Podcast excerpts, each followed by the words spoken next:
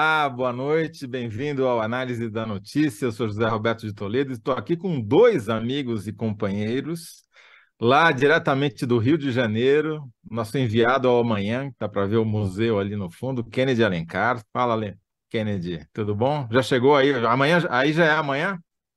Aqui já é amanhã, estamos aqui com o Museu do Amanhã ao fundo, vai ser a sede da cúpula do Mercosul. Na quinta-feira é o encontro dos chefes de Estado Estamos na luta aqui, Beleza. Toledo. Boa noite para você, para o Thales, para quem está assistindo a gente.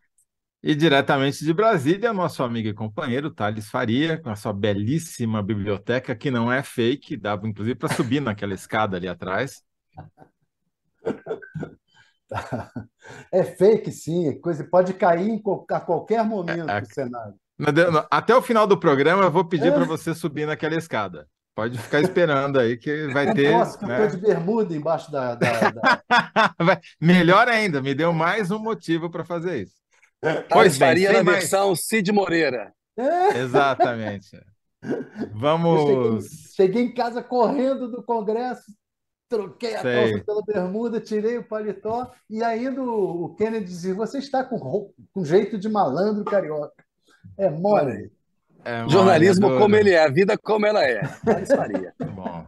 Ó, hoje nós vamos ter quatro blocos, tá, gente? Porque a gente vai, falar, vai falar, vai ter o comentário do. Tem um monte de furo aqui hoje. Tem um furo do Thales, tem um furo do Kennedy, tem um furinho meu também.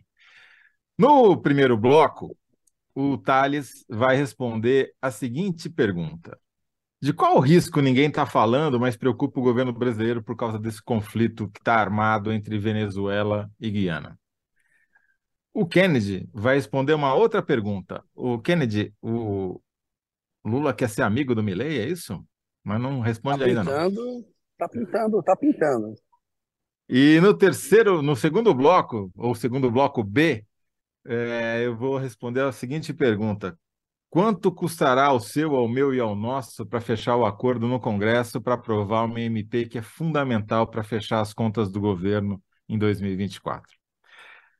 E, finalmente, no terceiro bloco, a gente vai é, entrevistar o Daniel Debonis, diretor da Fundação Lerman, sobre o, a PISA, né, o, aquele exame que é feito em 80 países pela OCDE, né, o Clube dos Países Ricos, sobre desempenho escolar dos alunos de 15 anos eh, no Brasil e em outros 79 países, no qual o Brasil não foi nada bem. Então, sem mais delongas, eu vou começar pelo Kennedy, é, Thales, só porque é, dá prevalência, preferência aos mais velhos, né? Isso. É, você acha Boa. que está correto, você não acha?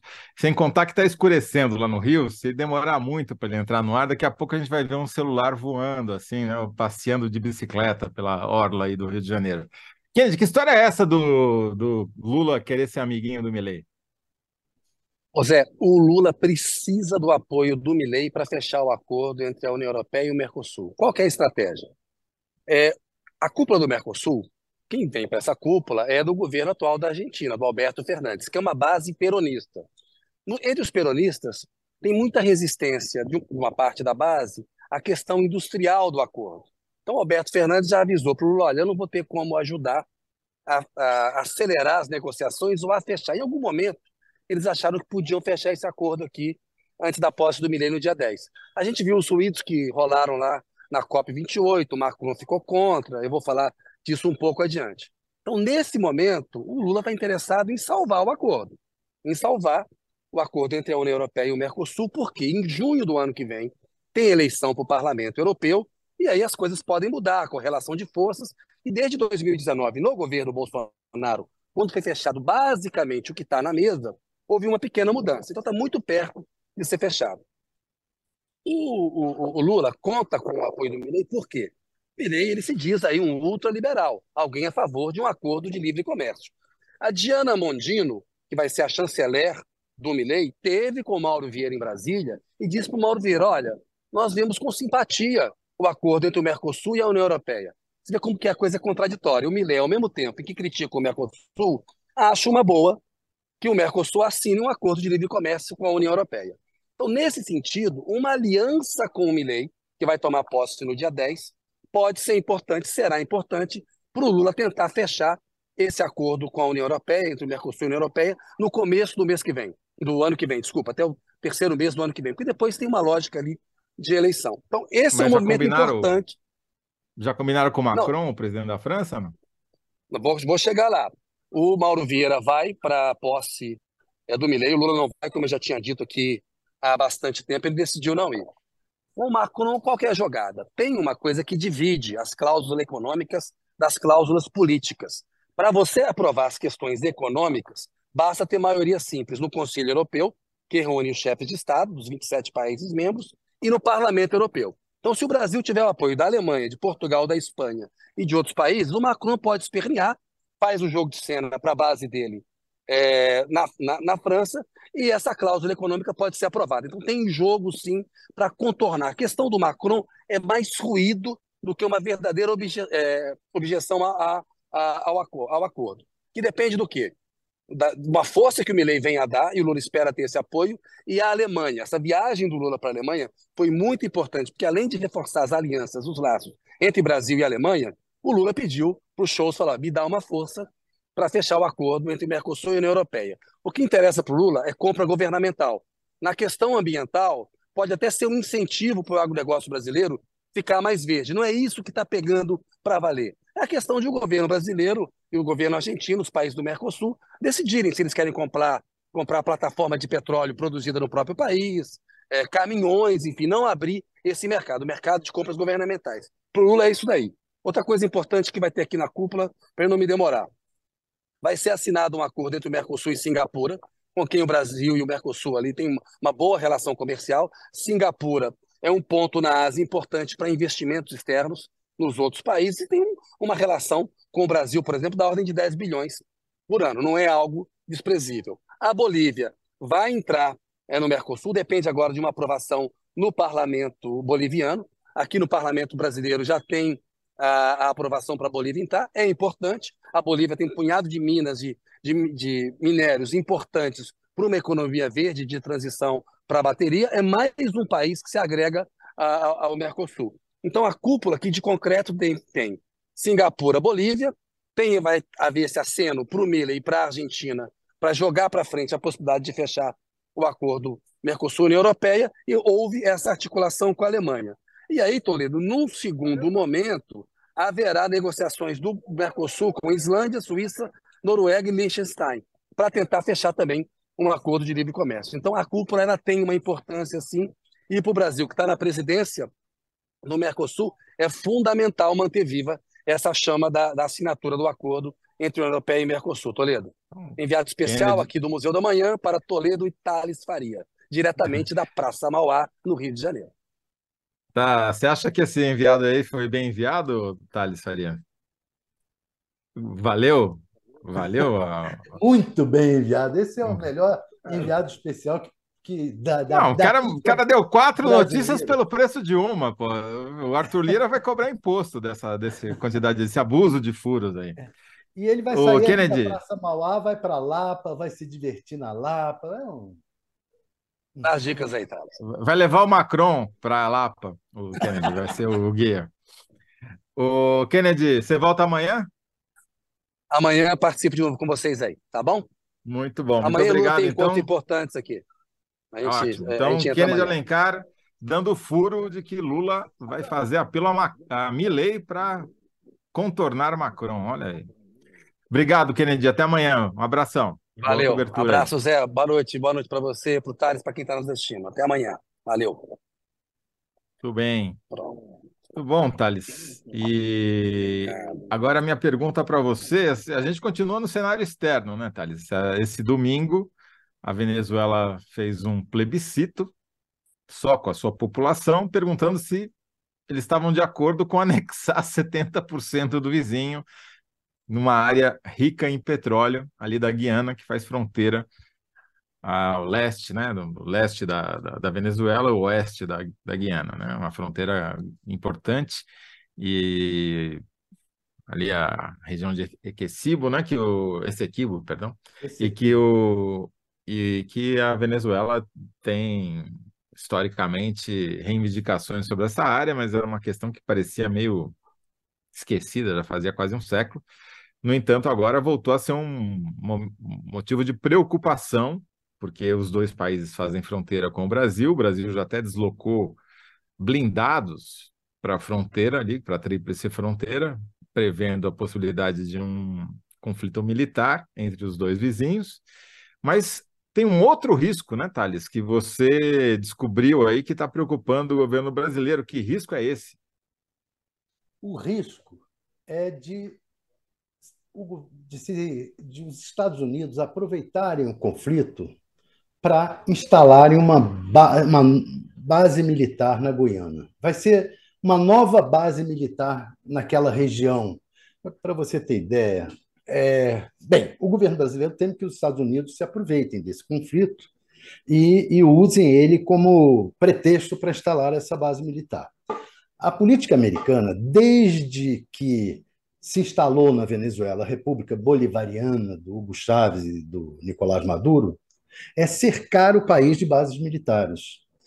A informação do Ministério da Defesa do Brasil é de que o ZEA já tem umas 20 bases em torno da Venezuela, sendo 10 delas na Colômbia, prontas ou em instalação.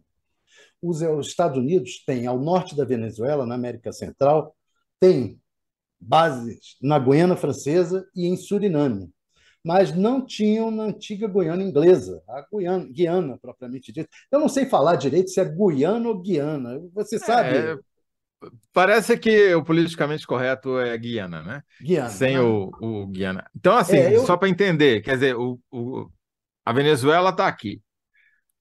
A oeste da Venezuela tem a Colômbia. E lá os Estados Unidos, você falou que tem 20 bases, duas dezenas de bases militares. Não, tem 10, 10, desculpa, 10 tinha, ali, beleza. É, tinha, tinha, tinha três e estava uhum. instalando outras sete.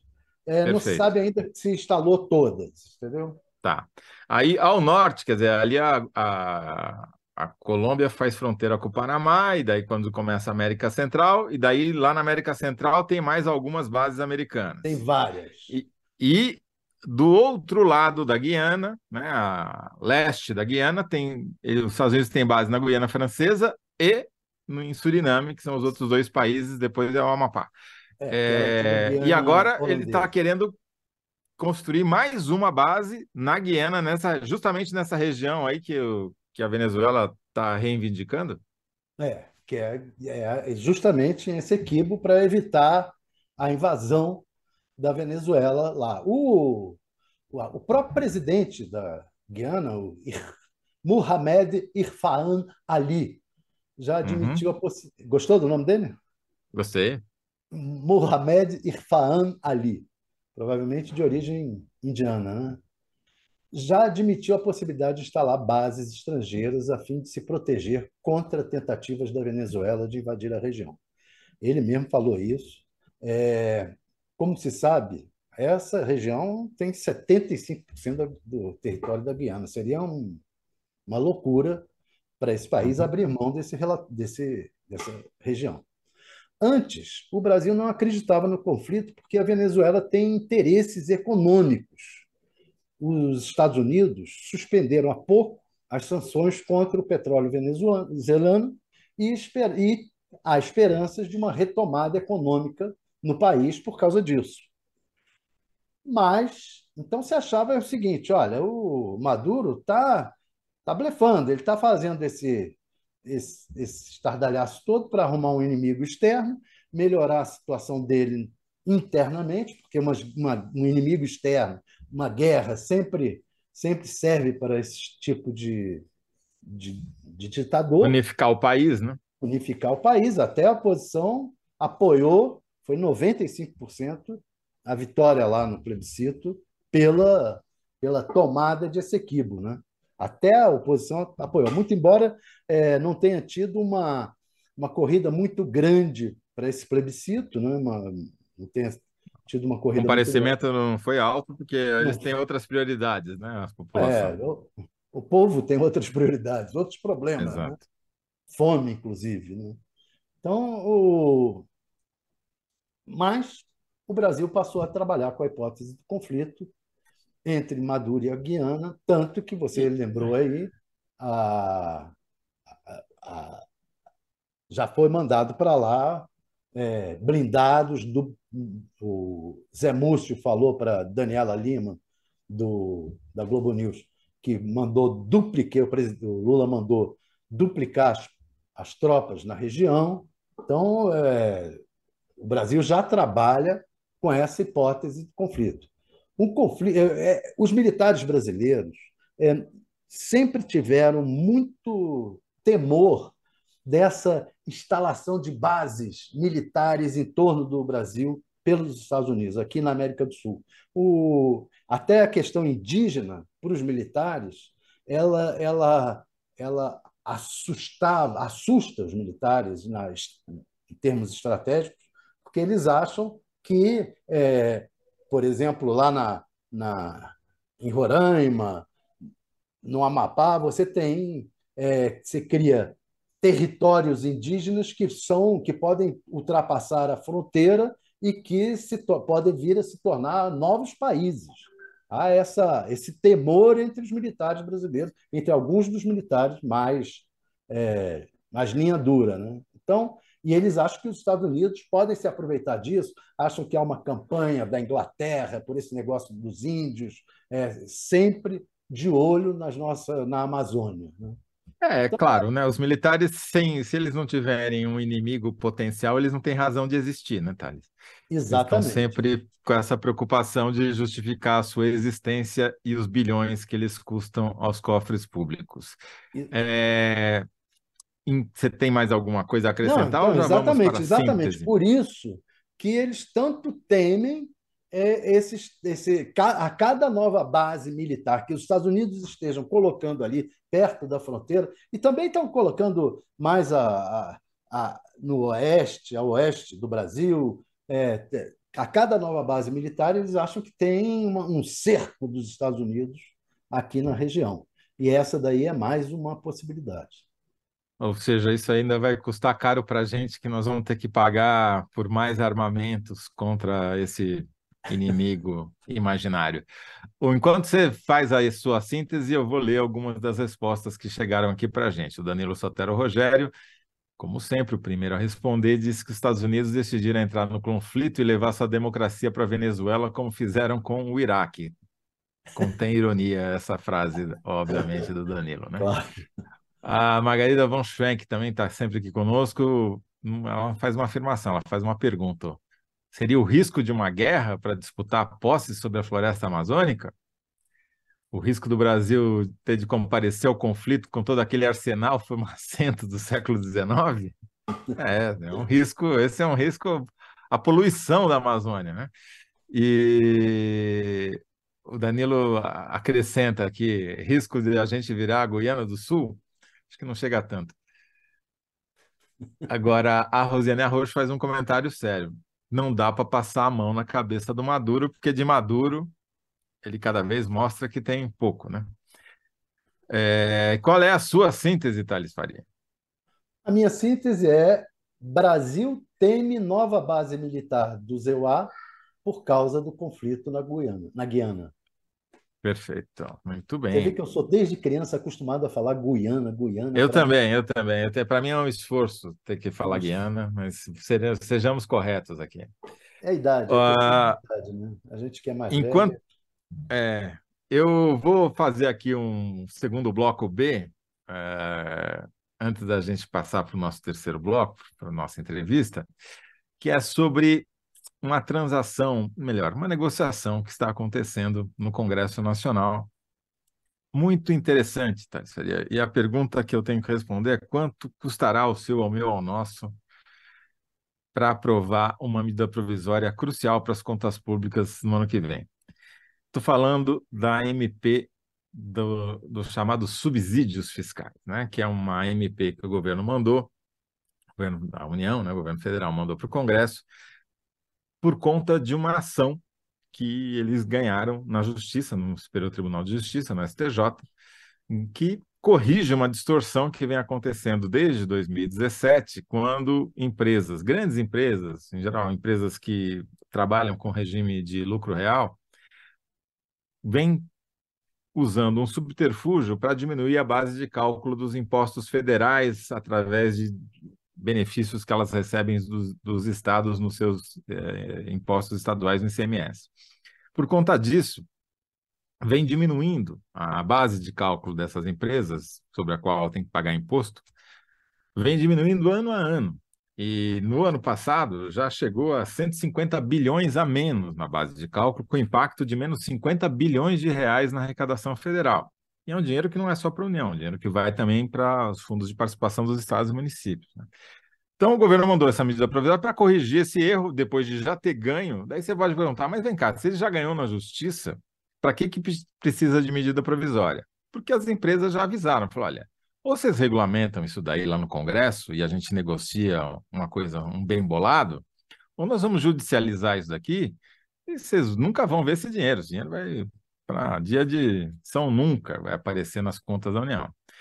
Então, está lá em tramitação, já tem um relator nomeado, esse relator teve reunião hoje lá no Ministério da Fazenda, e a negociação de bastidor foi a seguinte, porque você tem que ajustar o que as empresas vão pagar daqui para frente, ou seja, a partir de 2024, mas tem o passivo de tudo que elas deixaram de pagar entre 2017 e 2023.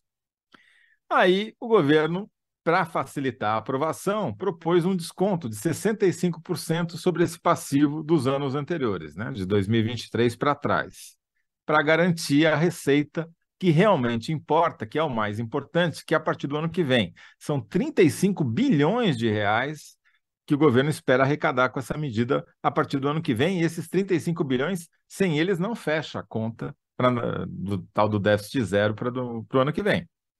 A busca pelo déficit zero fica quase impossível, né? Mas é então, é a partir do ano que vem ou é no ano que vem? Então, é a partir do ano que vem, regulariza e começa a cobrar e deve dar esse faturamento aí eh, de impostos extras de 35 bilhões, que são cruciais para fechar a conta. Só que tem que negociar o passado também de tudo que as empresas deixaram de pagar.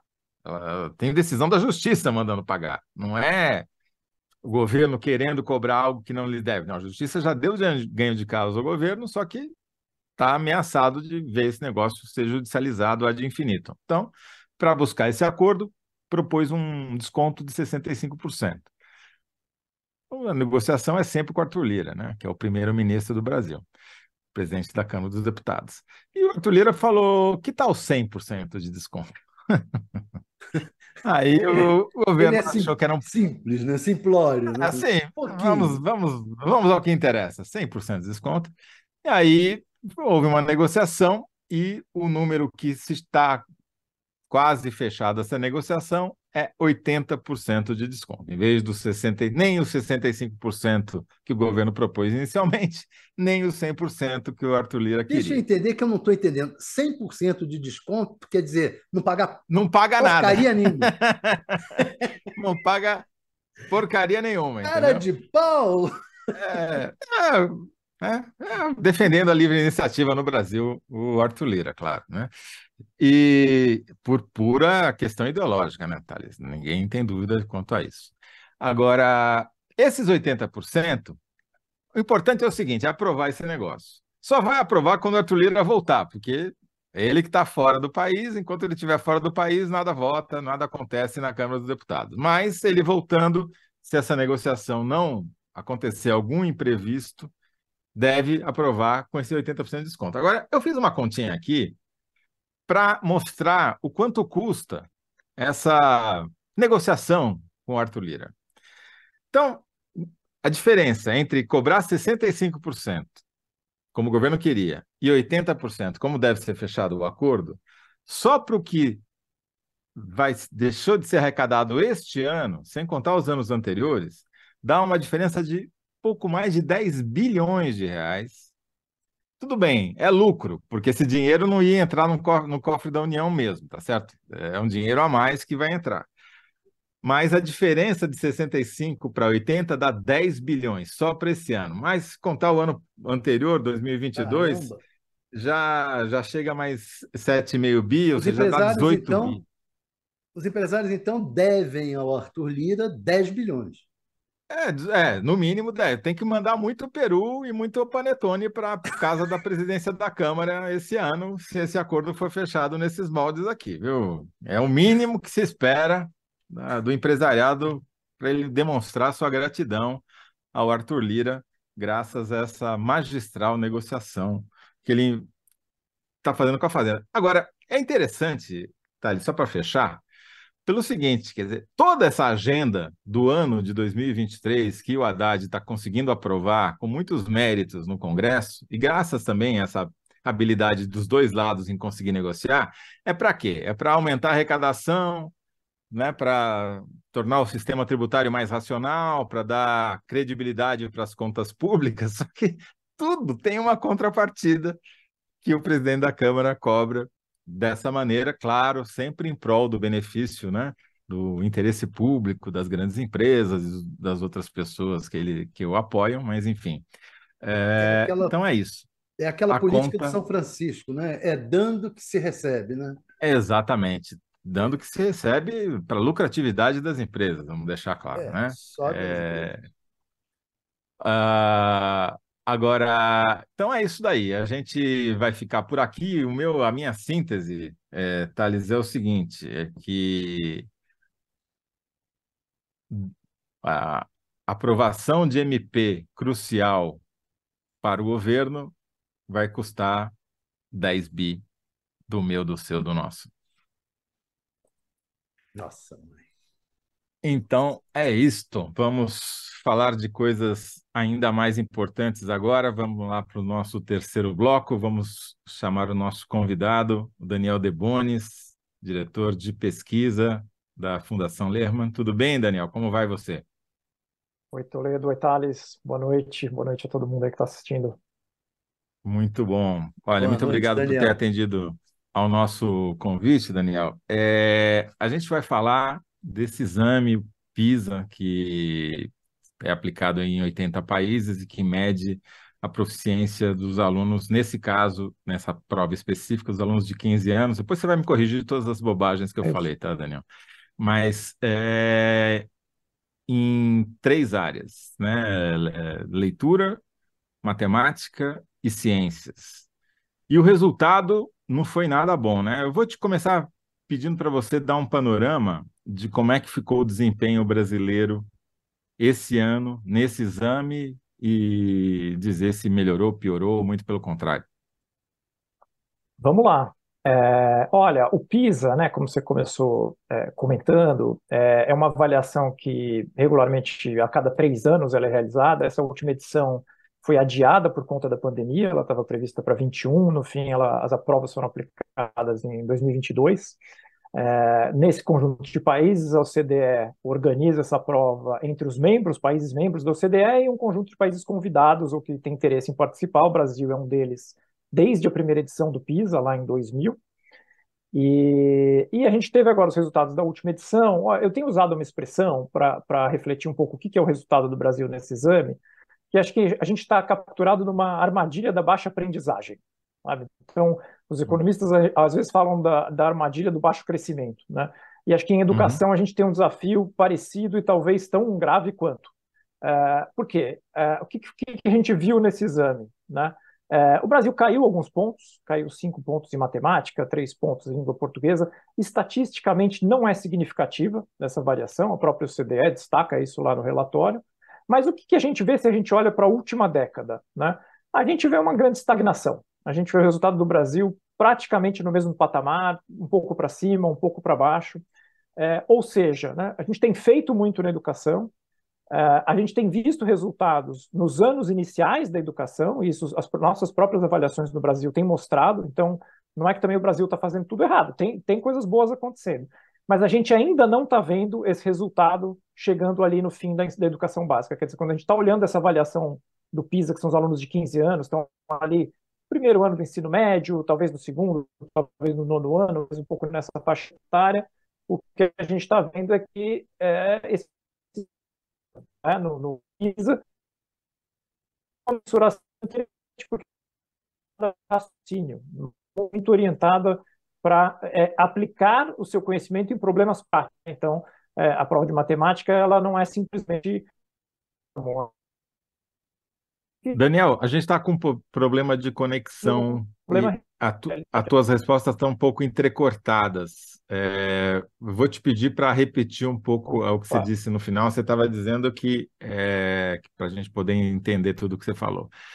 É, você estava dizendo que a gente, o Brasil caiu nessa armadilha da, baixa, da, da baixa aprendizagem, que a última década foi meio perdida para os anos finais do ensino fundamental e para o ensino médio, e da, a partir daí, então, peço para retomar, por favor.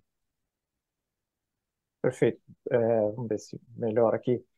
É, é isso, quer dizer, a gente tem ainda esse desafio houve melhorias no Brasil quando a gente olha para a alfabetização, para anos iniciais, mas a gente não vê ainda isso refletido nos alunos de 15 anos que estão ali concluindo, né, perto de concluir é, a educação básica, é, numa prova que está muito focada em raciocínio, né, em, em aplicar o seu conhecimento em problemas reais. Então, é uma prova realmente relevante para a gente olhar. Daniel, em comparação com outros países, se aproximou ou se distanciou dos desenvolvidos? É, Thales, aconteceu uma coisa curiosa nesse exame, né? O PISA, ele olha muito para o mundo desenvolvido e para uma parte do mundo em desenvolvimento, né? E com a pandemia, o que aconteceu é que muitos países desenvolvidos tiveram uma queda, e uma queda expressiva, né, no seu resultado. Então, o Brasil ficando no mesmo lugar, de certa forma, até aproximou, né, é, essa, não muito, tá, mas a, a distância relativamente diminuiu um pouco. O que, porque tem uma coisa um pouco contra-intuitiva aqui, mas é que se a escola funciona muito bem, a hora que ela fecha, a, a perda é maior, né? Se a escola não está ensinando muita coisa, você acaba perdendo pouco. É, é, é um pouco é até triste falar isso. Mas, de alguma forma, a gente, e não só em relação ao Brasil, tá? Quando a gente olha a comparação entre os países, tem um pouco disso. Então, a Finlândia, por exemplo, caiu 23 pontos, né? Porque é isso, a, a pandemia realmente afetou um sistema que funciona muito bem, né? É, o Brasil caiu 5, né? comparando aí a prova Quer de dizer, matemática. Ter então... caído 5 durante a pandemia é um mau sinal, porque mostra que a escola, que o peso da escola no aprendizado não é tão grande assim. É que já era essa... ruim, né? Já era ruim. Já era ruim. Então também tem uma coisa de que assim, bom, a, até onde que você pode é, é, é cair, né? Piorar, acho que tem um né? pouco esse, uhum. esse, é, esse lugar. É, um pouco. Tem, tem exceções, tá? Então, assim, a gente vai olhar ali em geral, nas últimas edições do PISA, o que tem acontecido? Quem mais tem se destacado e crescido são os países uh, asiáticos que a gente né, conhece. Japão, Coreia, Singapura, esses países são países, por exemplo, que cresceram mesmo durante a pandemia. Né? Então, tem aqui esses pontos que acabam ficando. Mas a gente olha o quadro dos países europeus, que a maioria faz essa prova e tal, é, você teve sim quedas expressivas aí nesse período. Agora, tem um dado na pesquisa que foi divulgado, que até virou manchete na maioria dos sites, inclusive no UOL, que é sete em cada dez alunos brasileiros de 15 anos que fizeram a prova no, em 2022, a prova de matemática, ficaram no nível mais baixo de conhecimento, no nível 1. Não chegaram nem sequer no nível 2, que seria o mínimo, digamos assim, né? Explica para a gente o que, que é esse nível 1 e o que, que essas 7 em cada 10, 70% das crianças não conseguem fazer e como é que isso impacta o futuro delas, né? o futuro acadêmico, o futuro na vida delas. Olha, o impacto ele é muito grande e eu diria até que ele é conhecido, né? Essa é um pouco a história da educação é, no Brasil, né? Como eu dizia, a gente tem visto é, essa melhoria ainda lenta e ainda nos anos iniciais, mas quando a gente vai para esse conhecimento, especialmente esse conhecimento mais aplicado que o PISA é, avalia, é, a gente de fato vem. Então, o PISA tem perguntas do tipo, né? Ele não vai te perguntar. Uh, você tem que saber o teorema de Pitágoras, mas ele não vai te dar o valor do cateto e falar calcula a hipotenusa. Ele vai te dar um problema real. Fala assim: ó, eu tenho uma, um terreno de área tal, tenho uma distância X e tal. Então, ele, ele acopla um pouco o conhecimento, porque com um raciocínio entendimento interpretação daquela situação, né? E nisso, os nossos alunos, historicamente, essa prova não foi diferente, é, vão mal, né? Vão mal, o sistema ainda não é capaz de, de entregar é, esse aprendizado. E, e, isso reflete em muitas coisas, né? Isso reflete em produtividade da economia, certamente. Isso reflete na capacidade da pessoa viver uma vida plena, saber analisar um contrato é, de, de aluguel, saber lidar com as suas finanças, é, empreender alguma coisa, né, ser um, um, cidadão ativo na sociedade, tudo isso é afetado por é, essa dificuldade de conhecimento que, é, e a gente vê isso no Brasil, a gente vê isso na América Latina em geral e em muitos países em desenvolvimento. Né? Daniel, dentro do Brasil, a desigualdade entre os que sabem mais e os que sabem menos aumentou ou diminuiu? Então, essa é outra coisa atípica dessa prova, né, Thales? Por conta da pandemia, o que aconteceu? A desigualdade até diminuiu um pouco, porque os alunos mais avançados caíram, né? E aqueles que estavam mais lá embaixo ficaram mais ou menos onde eles estavam, né? É aquele ditado. É, é o fenômeno da Finlândia. É, a Finlândia é brasileira distância... caiu mais. É. é. e do chão não passa, né? Você... É isso, é isso. Então é isso que a gente vê. Quem está no chão, no chão ficou. Quer dizer, é, é, a, é, o pior tipo de diminuição de desigualdade. Mas continua né? muito desigual. É, é a desigualdade, quer dizer, que você é, melhora porque é, o melhor ficou pior e não porque o pior ficou melhor. Né?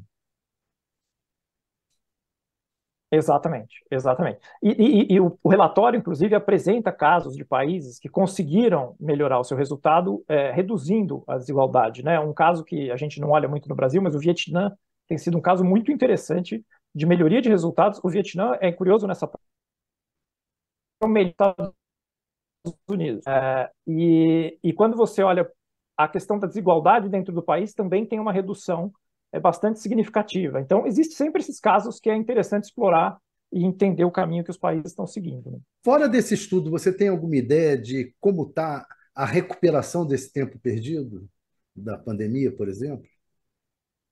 Olha, o que a gente tem visto, é, as redes de ensino, em, em geral, se mobilizaram de alguma forma para tentar oferecer horas a mais, alguma, né, algum tipo de recurso mais focalizado naqueles estudantes que tinham mais dificuldade e tal, mas a gente ainda sente que isso é muito frágil no Brasil. Até tem um, um certo. É, ninguém quer falar muito de pandemia mais, né? Eu acho que as pessoas cansaram tanto, até mentalmente, desse assunto, que a gente sente, infelizmente, a gente sente muitas redes de ensino é, uma, uma coisa de vamos tocar para frente, sabe? Voltamos ao, ao normal e vamos, vamos é, é, tocar. E essa é uma preocupação, porque isso pode aparecer lá na frente, né? Quer dizer, alunos que perderam anos na base, a hora que esse aluno for fazer uma prova de nono ano, quer dizer, o que, que isso vai representar, né? Especialmente em matemática, que é um conhecimento cumulativo.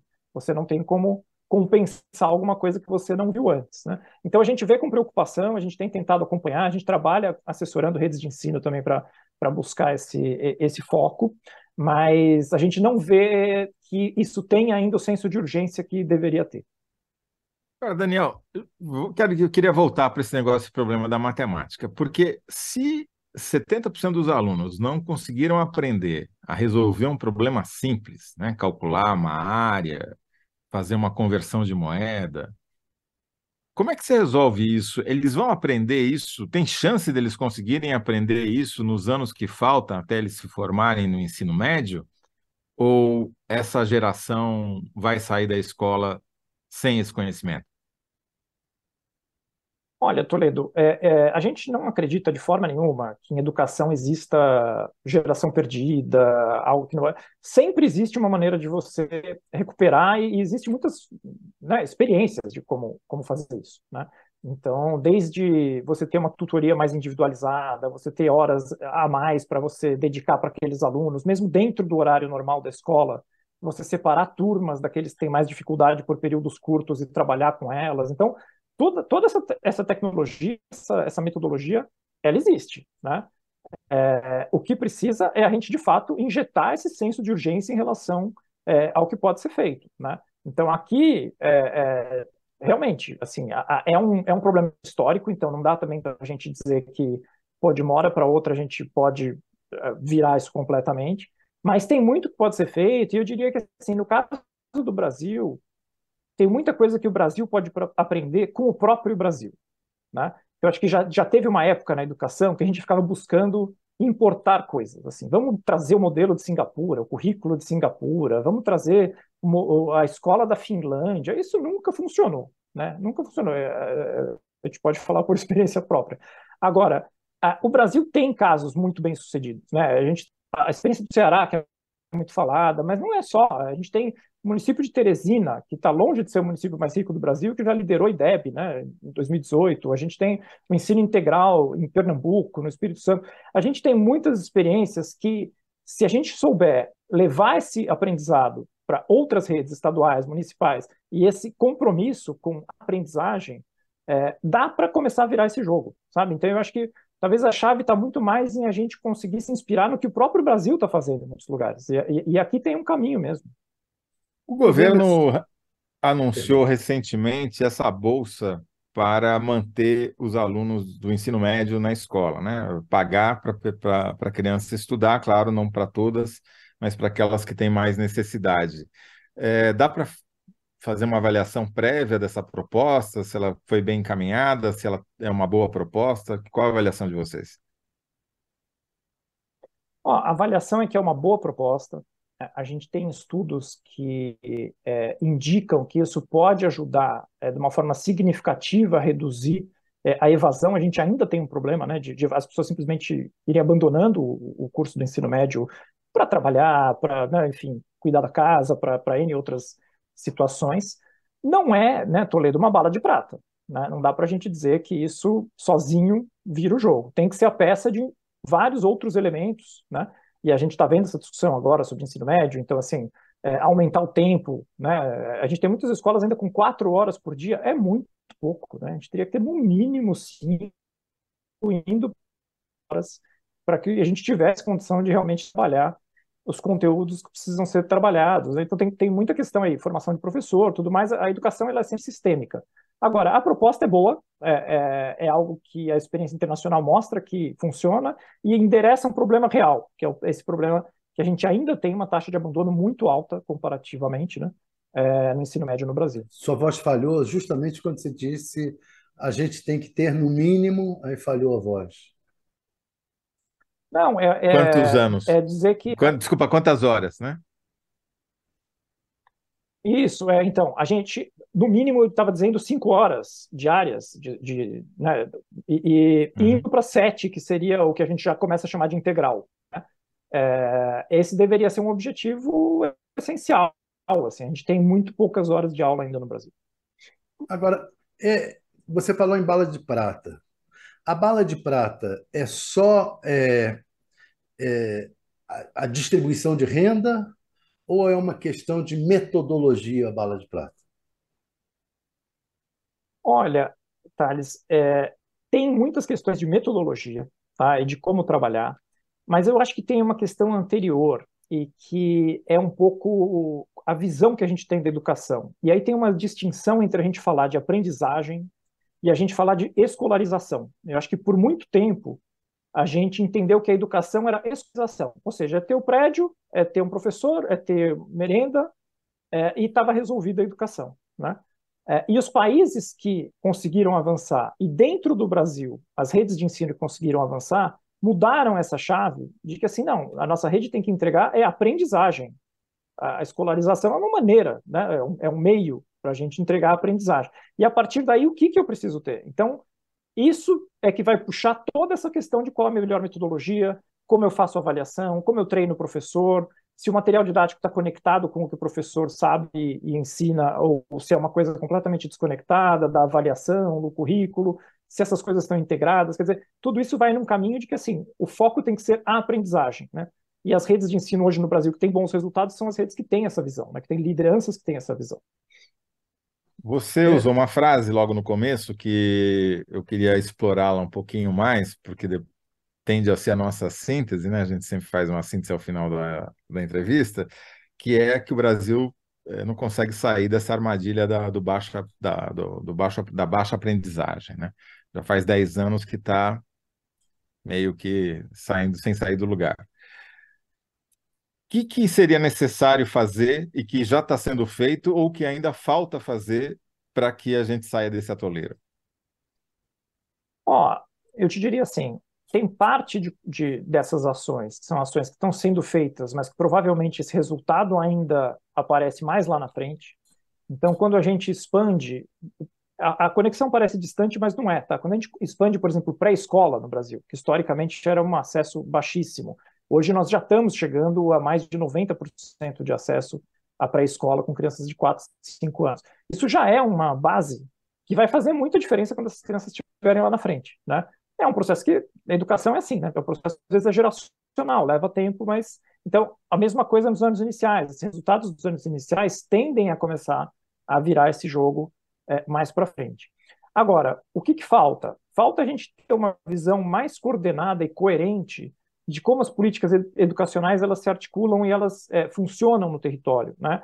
E a gente viveu na educação, especialmente esses últimos quatro anos, né, muita confusão em que, enfim, pautas que não tinham nenhuma relação, questões culturais e tal. E tem questões muito, é, é, assim, de bom senso, mas a gente tem uma avaliação nacional, a gente tem uma base curricular nacional, a gente tem um programa de material didático, a gente tem programas de formação de professor. Essas coisas não estão necessariamente coerentes e conectadas. Então as coisas chegam muito desconectadas para escola, né? E aí cada um uhum. uma direção você não consegue obter resultado com isso, né? Então as redes que a gente vê resultados são as redes que olharam e falaram assim, não, o treinamento do professor tem a ver com o material didático que ele vai fazer, tem a ver com a avaliação onde vai ser cobrado o que ele ensinou, tem a ver com o currículo que organiza todo esse conhecimento, e aí você cria, de fato, uma política educacional digna do nome, né? É, e é isso que eu acho que a gente patinou muito nos últimos anos. Hoje a gente está vendo um direcionamento muito mais é, coerente em relação a como organizar essas coisas. É, e eu acho que é a partir daí e a partir realmente de, como eu estava dizendo, aprender com o que experiências é, dentro do Brasil já nos ensinaram.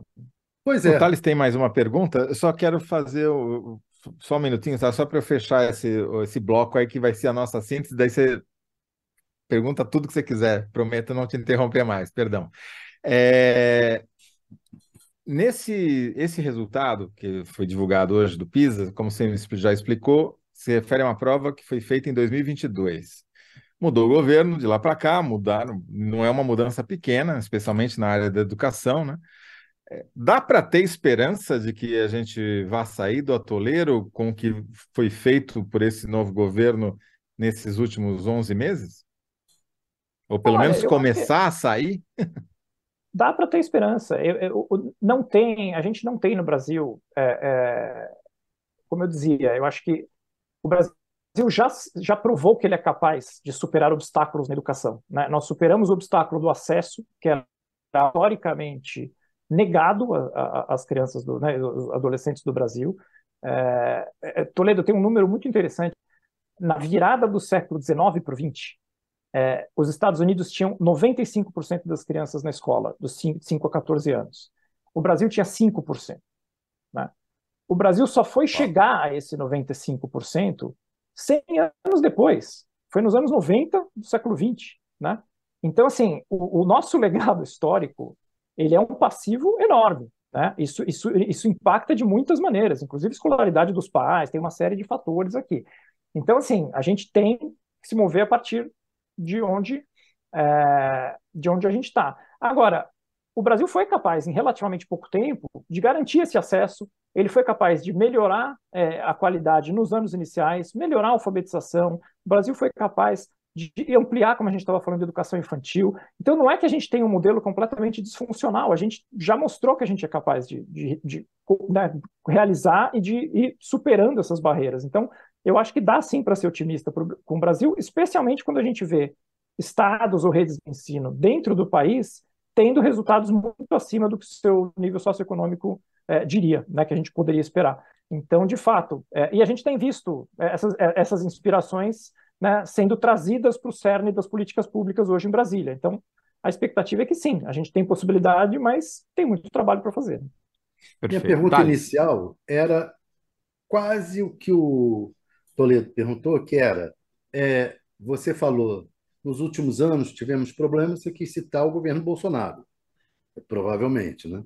É, teve problemas no governo Bolsonaro, foi uma disfuncionalidade total. Aí eu tinha pensado em te perguntar, nesse um ano de governo Lula, se a coisa melhorou, se está, o quanto melhorou.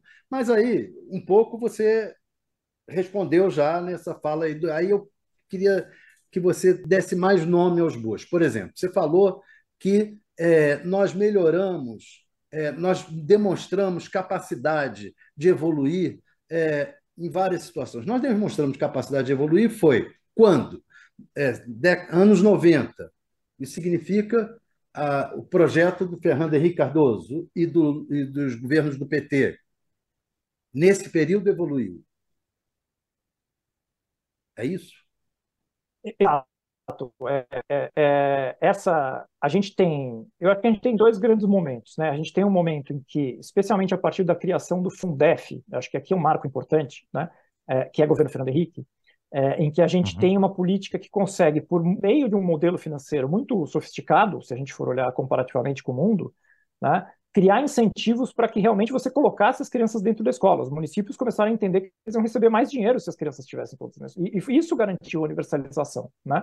Então, esse foi um, um primeiro passo. A partir, a partir, desse momento, se começa a criar uma série de políticas, como o sistema de avaliação da educação básica, que não existia, você passa a ter, passa a conseguir medir desempenho, coisa que a gente nem sabia qual era o desempenho é, de uma forma comparada desses estudantes, e a partir daí você começa a ter e aí você vê isso ao longo do, do, do, dos governos é, Lula 1 e 2, especialmente quando você começa a ver essa, essa curva é, mudar, que é o desempenho nos anos iniciais, que são aqueles alunos do quinto ano que fazem quando a prova do Saeb a cada dois anos. mudar a curva?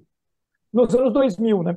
É, nos anos 2000 você começa a ver os anos iniciais esse, esse desempenho é, crescer. É Pelo acúmulo de uma década de políticas na direção correta, né? É isso. isso. É, é, é, sempre isso na educação, né? É, é, sempre uma sequência e a continuidade é muito importante porque as mudanças não, não vão acontecer do dia para a noite. Né? Uhum.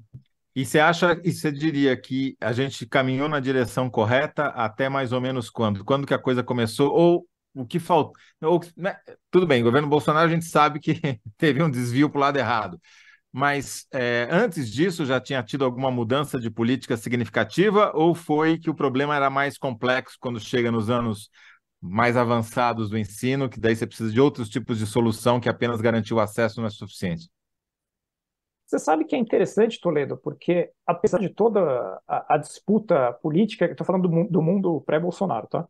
É, da disputa política que se tinha em relação a agendas e tal, se você olha com um olhar mais frio, você teve muita continuidade, né? E, uhum. mesmo assim, gestão Paulo Renato para gestão Fernando Haddad e tal, e mesmo até no período, é, eu diria que até entre Dilma e Temer, assim, é, algumas pessoas não vão concordar comigo, mas a Base Nacional Comum Curricular, por exemplo, foi uma agenda que atravessou todos esses governos e, e, e acabou sendo promulgada ali é, é, nesse período.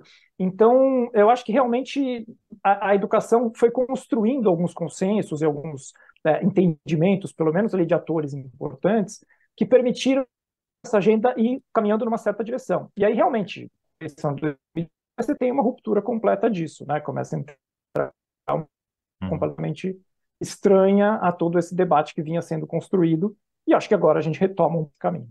Perfeito. A gente, infelizmente, já chegou aqui no tempo, nosso deadline, né? Nosso tempo limite. E eu queria ver se você está de acordo com a seguinte síntese para essa nossa conversa, que o Brasil precisa é, redobrar esforços para sair dessa armadilha do, da baixa aprendizagem que você mencionou. Concordo plenamente. É, realmente ter foco, ter esforço, não só do governo federal, é, a gente vive num país federativo, as escolas né, não, não são administradas pelo governo federal, então essa articulação com estados e municípios e, e construindo junto esses entendimentos e essas políticas é muito importante. A gente tem uma sociedade civil, a gente tem especialistas, a gente tem um, um, realmente uma comunidade educacional no Brasil que não deixa de ser um ativo muito importante que nem todos os países têm, né? Colocar isso a favor realmente de uma agenda comum, de um esforço comum, eu acho que pode dar muito resultado. Muito obrigado, Daniel Debonis, diretor da Fundação Lerma. Talvez e... o que ele esteja dizendo é unir esforços, Sim. mais do que redobrar. Né? Unir é melhor, você tem razão. Uh, além de ser mais curto, né? que sempre ajuda na nossa síntese aqui.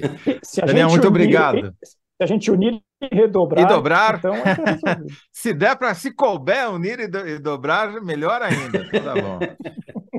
Obrigado, Daniel. Um abraço. Obrigado a vocês, viu? Um abraço. Ah, muito bem. Então, vamos, chegamos aqui ao final. Olha, Thales, foi é, na trave, hein? Você ganhou por 52 a 47 aqui, ainda na casa decimal quase, aqui, tipo Lula Bolsonaro, hein? Mas você ganhou, isso que é o que importa. A pergunta era de qual risco ninguém está falando, mas preocupa o governo no potencial conflito entre Venezuela e Guiana. E a sua síntese vencedora é Brasil teme nova base militar do ZEU por causa de conflito na Guiana. E a, e a do público era? A do público você vê que eu nem falei, né? É, eu pois nem é. citei, mas a do público era risco de uma guerra para disputar a posse sobre a floresta amazônica. Pois é, você, ah, você destruiu eu, o público. Eles foram derrotados eu, por sua causa. Eu, eu vou ter que Eles tomar uma ação no é Supremo. Vai, exatamente. Isso para eu ganhar. É, vão, ter, vai, vão judicializar essa enquete aqui, né? É, bom, agora já, já era. É, a segundo, o segundo bloco ficou com quanto custará o seu, ao meu, ao nosso bolso, né, o acordo para o Congresso aprovar MP crucial para as contas públicas, então a aprovação de MP crucial para o governo custará 10 bi do, do nosso bolso. E no bloco 3, porque 7 em 10 adolescentes do Brasil não aprenderam o básico em matemática, o Brasil precisa unir esforços para sair da armadilha da baixa aprendizagem. Muito obrigado, doutor Thales Faria. Amanhã você está aqui de novo conosco, né? Isso, e o Kennedy, né? E o Kennedy lá do, do Museu do Amanhã, não, né? O Kennedy já tá, vai ser depois de amanhã, né? Porque ele já está é, no amanhã, o Kennedy. Né? Amanhã né? no museu de hoje, e hoje no museu e, cê, de amanhã. E, e, amanhã você faz o favor de não estar de bermuda, que eu quero ver você subir no primeiro degrau daquela escada ali, por favor. Tá bom? Tá legal. Combinado, então, Thales. Um forte abraço. Obrigado a você que nos acompanhou até aqui, Analyzer. Até amanhã, 18h30.